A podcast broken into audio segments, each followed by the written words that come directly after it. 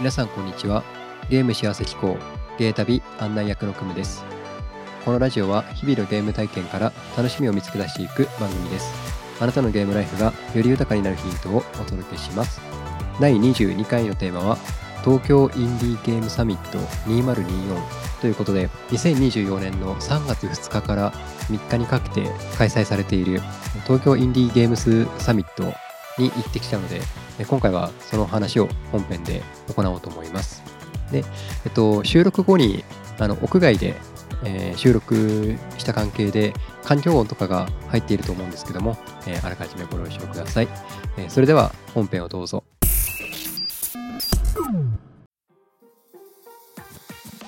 さあ花さん。はい、えー、今回、うんちょっと久しぶりにうん元旦以来ですかね、うん、うん、そうだ。花さんにも登場してもらう回作っていこうと思うんですけど。はい。お邪魔します。えっと今僕たちは井の頭公園にいますね、うん。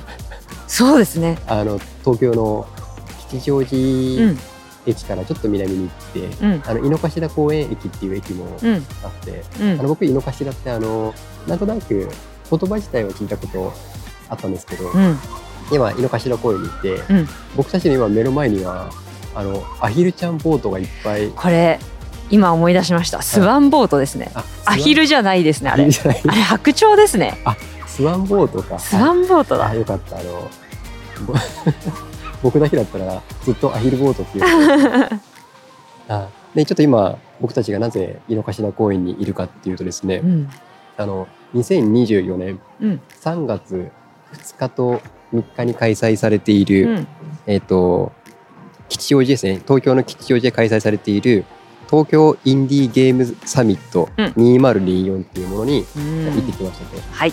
で今その帰りであのこの収録を当日やってます、ね。はい。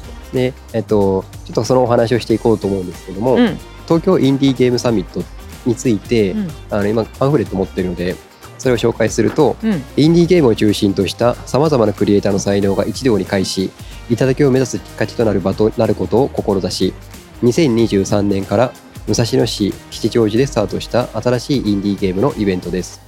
クリエイターにとっては自身の作品を発表してユーザーやクリエイターと交流を行う機会としてユーザーにとっては新しいゲームクリエイターを発見体感できる機会としてクリエイターやファン地域が一体となって新しい可能性が生まれ育っていくことを願い開催した第1回目のイベントには年齢性別国籍を問わずたくさんの方々にご来場ご助力いただき熱気あふれるイベントとなりましたと。うん。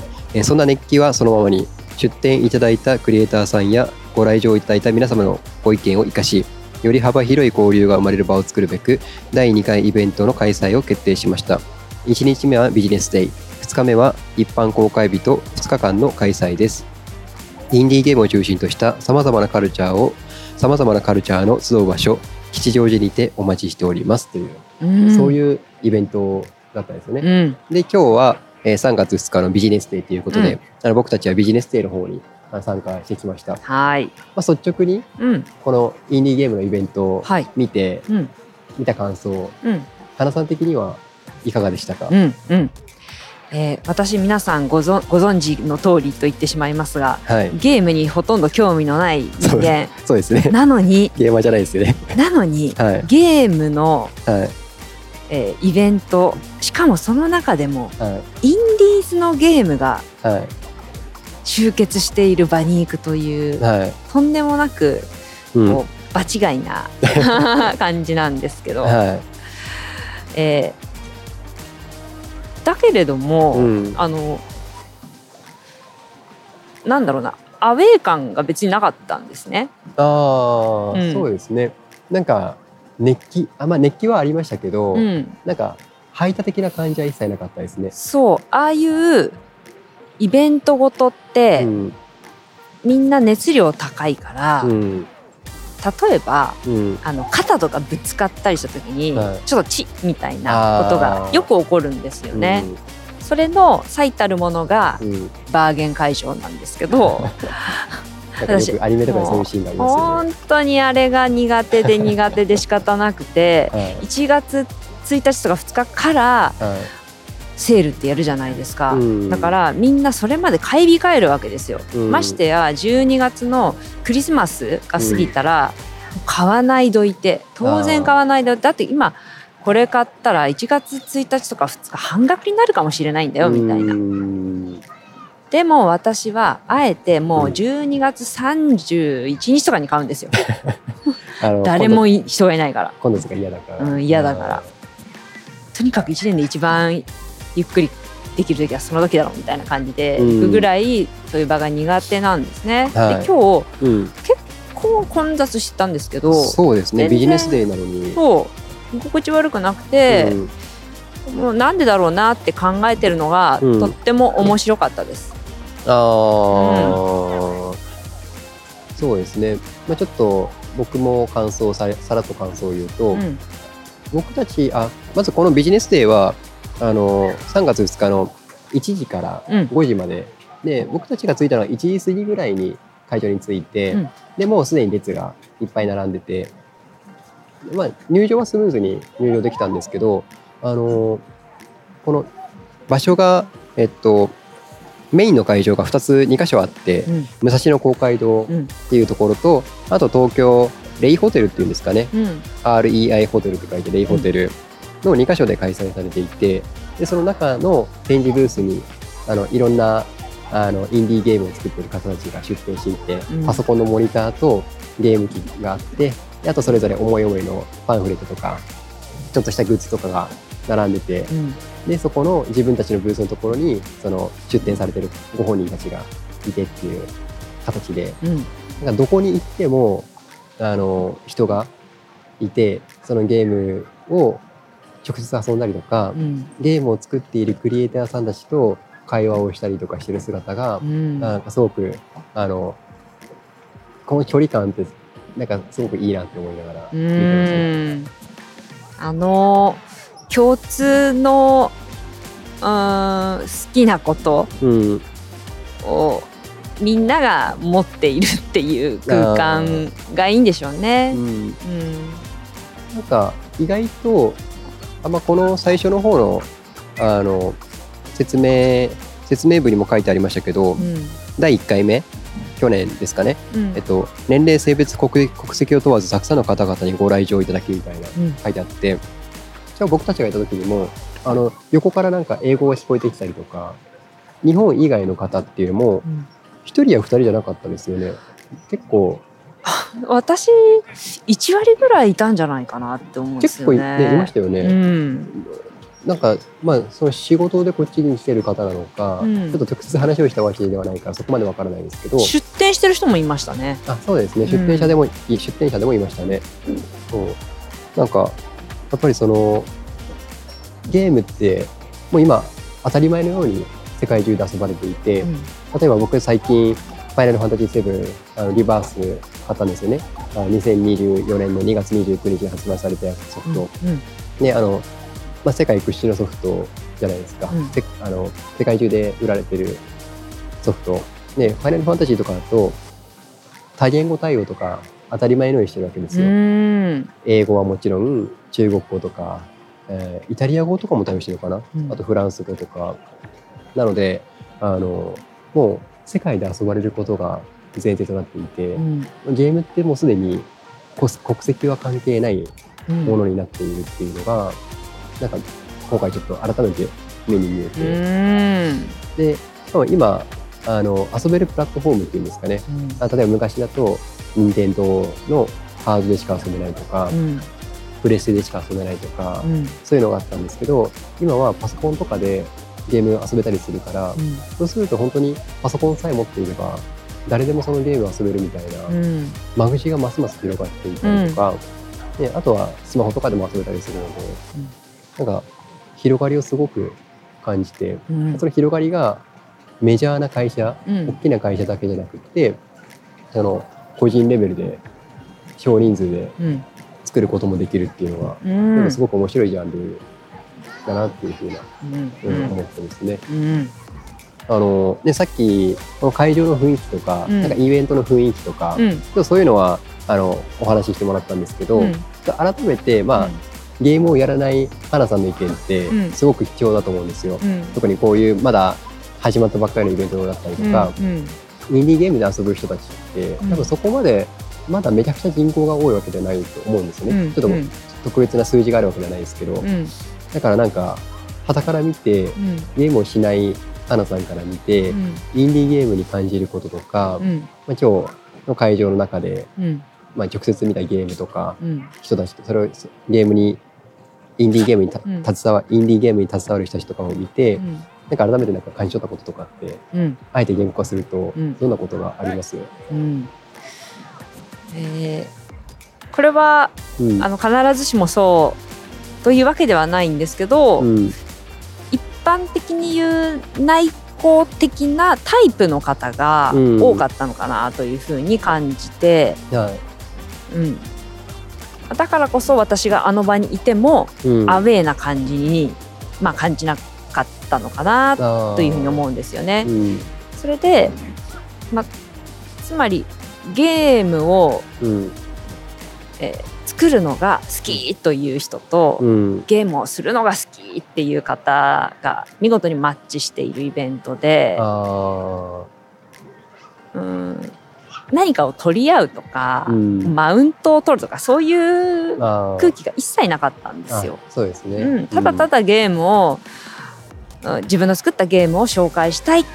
そして、えー私はゲームが大好きであなたのゲームを知りたいみたいなね、うん。人たちがいるわけで。はが穏やかな空間でしたよね。いあのうん人がたくさんいるのに穏やかだなーって攻撃性がなくていいなというふうにそうですね。思いました。なんかあのメインの会場の武蔵野公会堂って僕初めて来たんですけど、うん。なんかこの武蔵野公会堂自体もちょっと歴史のある建物っていうか、うんあの昭和な感じっていうんですかね、うん。なんか僕らが学生時代の学校みたいな、うん。だからあの花さん途中でこれ文化祭みたいななんか そうそうそう。いい意味で、うん。なんかそういうなんかその、アットホームなアッねトホームな感じっていうか。文化祭っぽかったよね。なんか東京ビッグサイトでどうのこうのとか、うん。幕張メッセでどうのこうのとかの、うん、そうそうめっちゃ大そきなところとはまた違う、う。うん。あのイベントの感覚というか、うん。でこれまだ第2回目ですからね、うん。1回目が終わって2回目がになってでこれから3回目4回目ってなっていくにつれて、うん。あの今回もう2回目でビジネスデイだったのに、うん。人がめちゃくちゃ多くって、うん。もう道歩くのも人を合間を縫ってなんとか進んでみたいな、うん。そのぐらい混み合っていたいたからうん。明日の一般でもっと増えるんじゃないかみたいな、うん。人入りきれるかなぐらいなうん。盛り上がりだったので、うん。多分そうするとあ第3回目はもっと大きな会場にした方がいいんじゃないかとか、うん。になってくると思うので、うん。やっぱそういうあのこのイベント自体の成長もそうだしインディーゲームっていう分野うん。もなんかこれからますます拡大していくんだろうなって。うん。でやっぱり僕も今こうやってポッドキャストを作って配信っていうことをやっていて、やうん。っぱりこう作ることには興味があるわけですよ。うん。で当然あのゲームを遊んだことある人だったら一度はうん。自分もゲーム作ってみたいなとかうん。思ったことはあると思うので、うん。なんかそういう人たちがなんかでも自分がゲーム作るなんてそんな大それたことって、一昔前やった人思いがちだったかもしれないですけど、うん。今結構環境整ってるから、うん。あの僕たちの甥っ子とか姪っ子とかも、うん。気がついたら YouTube で何かを学んでるじゃないですか。うん。例えば僕の知り合いの子供とかだとお子さんだ僕の知り合いのお子さんとかだと、うん。ああるゲームをやっていて、うん。で YouTube でそのゲーム実況者、うん。あの上手い人のプレイ動画見て、うん。あこれってこうやるのねっつって、うん。その上手い人のプレイ動画を真似て自分でその遊んでたりとかするわけですよ。うんうん。でゲームの作り方とかも、まあ、YouTube もそうだし、うん。本とか、うん。その自分で調べてでできる環境とかも整っているから、なんか本当にもうその人次第、うんやりたいと思ってやれる環境が整っているから、うん。なんかすごく時代が大きくなんだろう。あプレイするだけじゃなくって、うん。作り手にも回りやすい環境になっているのかなっていうのは感じてますね。そうですね、うん。本当にやりたいことを仕事にできてしまう環境というのはますます整ってくるんだろうなと思いますね。うん。なんか今日あのー作り手の人たちうん、も年代様々でうん。若い人ももちろんいましたけど、うん。どちらかというと中年以上の人、まあ、中年っていうのもどどっから中年っていうのもありあると思うんですけど、うん。あの30代40代50代ぐらいの人も、うん。50代ぐらいの人も結構いましたよね。結構いましたよ。あのもしもしかしたら60代ぐらいの人もいたんじゃないのかなっていうぐらい、なんか幅広い年齢層の人がいて。逆に20代いるの？みたいな感じでしたね。そうですね。若い人の方が少なかったなんかその20代ぐらいの人の方が少なかった。明日は増えるのかもしれないですけどね。あまあそうですね、うんちょっとまあ今日がビジネスデーだからまたちょっと雰囲気があ今日と明日で変わると思うんですけど、うん。そうだから作り手、まあ、一緒その来場していた人の年齢層とかも幅があったうし、ん。で作ってる人たちも結構あの年齢が上の方たちも作られていて、うん。だからなんか僕も今の働き方とか思った時にうん今の働き方どこまで続けられるかなってちょっと思う時もあるわけうんですよ。でもなんか実際にあの50代になってもうん。面白いゲームとか全然作ってる人がいるし、うん。なんかそういうのをあ作り手のす姿をうん。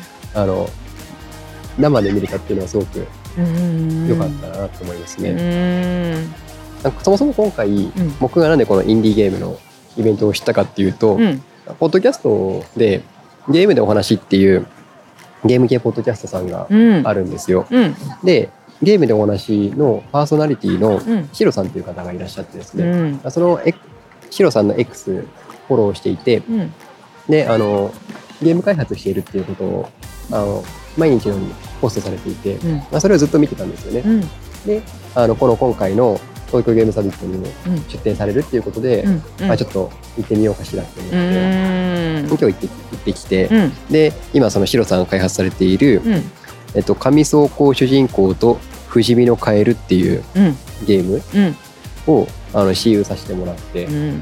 でこのゲームあのこのおチラシうん。をもらってきたんですけど、うんビートに乗るともっと強くなるリズミカル 2D アクション。ってういうん。アクションゲームなんですよね。うんあのまあ花さんも横スクロールのうん。まあマリオとか、うん。ああいう横スクロールのアクションゲームはわかると思うんですけど、うん。ああいう感じのゲームで、うん。でこのリズムに乗ると強くなるっていうこのリズムに合わせてタイミングよくボタンを入力していくと、うん。攻撃倍率が高まって、うん。で威力が強い攻撃が打てる。うん。でそうすると敵を倒しやすくなるとか、うん。でそのテクニックをリズムに乗って自分を強くして目の前の敵を倒してステージを進めていくっていうそういうゲームになっていて、うん。であの私有させてもらってこう小気味いい感じでうん。テンポよくポンポンと進んでいける、うん。でそれが自分のやり方次第でこのリズムにうまく乗っていくと、ん。こう爽快感もあって、っうんていうなんかそういう楽しめるあの僕音ゲーとか結構好きなので、いうん。やその音楽を使ったうんリズミカルなゲームっうん。ていうのがあのすごく面白かったですね。うん。でこのゲームが、えーその神走行主人公と不死身のカエルっていうゲームが2024年秋うん。発売予定、リリース予定ということで、うん今新曲と何パーセントぐらいですかって聞いたら7%っておっしゃってて。謙虚。あでもうそうお話聞くといやまだまだまだやりたいことあるんですよねって、うん。こうもっと盛り込みたい要素とか、うんうん。音楽とかもっとこうしたいああしたいとかがあって、うん。であのドット絵とかこのイラストとかもちょっともっといろいろボスキャラを追加したりとか,、うん。なんかそういう今搭載まだ搭載できてない要素とかを盛り込んでいきたいんですってお話しされていて、うん。そう。そこがあの今年の秋うんリリースっていうことなので楽しみだなと思って、うん。不死身のカエルで敵の攻撃をガードして BGM に合わせて飛んだり叩いたりすると全部がコンボになってモリモリ強くなる、そんな感じのリズミカル 2D アクションゲームですっていうことで、で今日あの会場に行ったらもうもちろんシロさんもいらっしゃって、うん。でゲームでお話はそのシロさんとその相方のえケイン小杉さんっていう方がうん。いらっしゃってでそれ2人でやってるんですね。うん。で今日の会場にもシロさんとうん。ケイン小杉さんお二人ともいらっしゃって、うん。で、あの文字がわからないからはい、普通にケイン小杉が頭の中よぎっちゃいますね。あそうそうですね。あのね花さんはポッドキャスト聞いてるわけではないと思うので、えそのゲームのお話を。うん。あでもそうあのカタカナが出てきちゃった。あちょっと字面はねさっきお見せしたんですけど あのでも2人ともまずそのゲームでお話はすごくなんか僕のイメージですね、うん。スタイリッシュなポッドキャストなんですよ。うん。喋りもこう軽快なトークで、うん。でポッドキャストで使われている音楽とか、うん。あとそのコーナーとかでも使われる BGM とかなんかその辺の使い方とか、なんか聞いててすごい心地いいうん。番組でなんかそこが癖になるというか、うん。でそういうポッドキャストを聞いていたからあの今回のこのシロさんのゲームうん。を遊んでて全然違和感がなかったというか、うん。なんかでその途中の制作工程とかも毎日のポストでみあの配信されてるんですよ。今日はこうこうこういうのをやってますみたいな。のを毎日毎日毎日毎日投稿されていてうん。その進捗が見れるんですよね。うんうんだから制作の舞台裏が常に見えている状態、うんで実際今日お会いして、うん。あの作り手の思いっていうんですかね。あのヒロさんがどういう思いで作られていくとか。でケインさんも関わられてるんですよ。うん。あテステストプレイしたりとか、うん。フィードバックをシロさんにしたりとかそういうのもあの聞くことができたので、うん。やっぱりなんかただこういうゲーム作ってますっていうだけじゃなくてそのゲームをなんで作ってるかとか,、うん。なんかそこに至るまでにどんなことがあるかとか、うん。僕そっちにも興味あるのでうん。ゲーム自体はもちろん興味あるんですけどうん。そういう意味でもうん。東京インディーゲームサミットうん。にあの行けてよかったなっていう、うん。なんか SNS とかで今僕たちもポッドキャストを配信してますけど、うん。ポッドキャストだと声が乗るから文章だけで伝えるのとはまた違うじゃないですか。うん。それはポッドキャストの武器。で映像だとやっぱ難しいじゃないですか。うん。なんか収録して編集してうん。配信してちょっと重たいというか、うんうん。気軽にやりづらいというか、うん。だからでもなんかこう面と向かって人とお会いしてお話を聞くうん。質問をしたりとか実際それを答えていただいたりとかすると、よりなんかブラッシュアップされていくというか、うん。それがイベントに足を運ぶ価値なのかなとか、うん。実際にその方とお会いする価値なのかなっていうのはすごく感じて、うん。もちろんその、ね、物理的に距離が遠くってうん。会場に足を運べない方とかもいると思うから、うん。ね、あの今の時代こうライブ配信もあったりとかうん。するじゃないですか、うん。で映像で見れたりとか。もちろんそれはそれでいいんですけど、うん。やっぱりちょっと距離があったとしても現地に足を運んで会える機会があるんだったら会える会うってすごくいいなっていうのを、うまんあ、それがなんかイベントの価値でもあるのかなってういうふうにんうん思いましたっていう。そうね。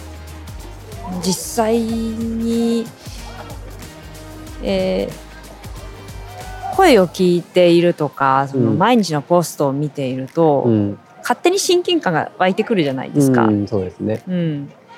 でその人が目の前の生身の人間としているってうん、不思議な感じがするし、うん、でもきっとクムさんの中では違和感がなくて、うん、それも心地よいですよね。うん、あこういう人だと想像してたんだよなあやっぱりこういう人だったんだいいなみたいな。そうですね。あの、うん会場に行ってこのこのシロさんたちのブースに行った時に、うんあのお二人いたんですよね。うんシロさんとそのケインさんがいて、あのパッと見であこの方がシロさんでこの方がケインさんだなっていうのはなんとなく分かりましたね。あーすごいそうなんだ。うん、なんか雰雰雰囲気で,、うん。で僕のその勝手なポッドキャストで音声だけ聞いてる時のうん。声のイメージ、ね、勝手なイメージがあるわけです。よ。うんうん。でも勝手なイメージで見てる目の前にいらっしゃるお二人を見て、うん。あおそらくここあのそうなのかなみたいな、うーん。そうそれがなんか面白かったですね。うんうんいい体験でした。うんいいですね。う。ん。オンラインの良さもあるし、うん。リアルの良さもあるし両方体験できて。うん、うん。なんかどっちかだけじゃなくてどっちもねそれぞれうん、いい面があるから、なんかそこをなんかうまくうん。使っていくっていうのがなんかすごく今の時代っぽいのかなって。うん、そうですね。うん。時代時代な感じです。うん。いや、なのでちょっと、今回、花さんにも遠路はるばるうんお。付き合いいただいて、ああ、いい体験をさせていただきました。ありがとうございありがます。とうございます。また機会があったら、うん、この番組に登場してもらえればと。はい、またお邪魔させてください。はいなんか、賑やかです。とっても賑やかですね。はい今ちょっと僕たちの目の前で、ちょっとしたハプニングが、うん。そう、そうですね。彼女たちにとっては大きなハプニングだと思うんですあ、けど。そうですね。うんあのー楽しそうだな。た楽しそうですね。青春だな。はうん。い。じゃあ、ありがとうございました。ありがとうございました。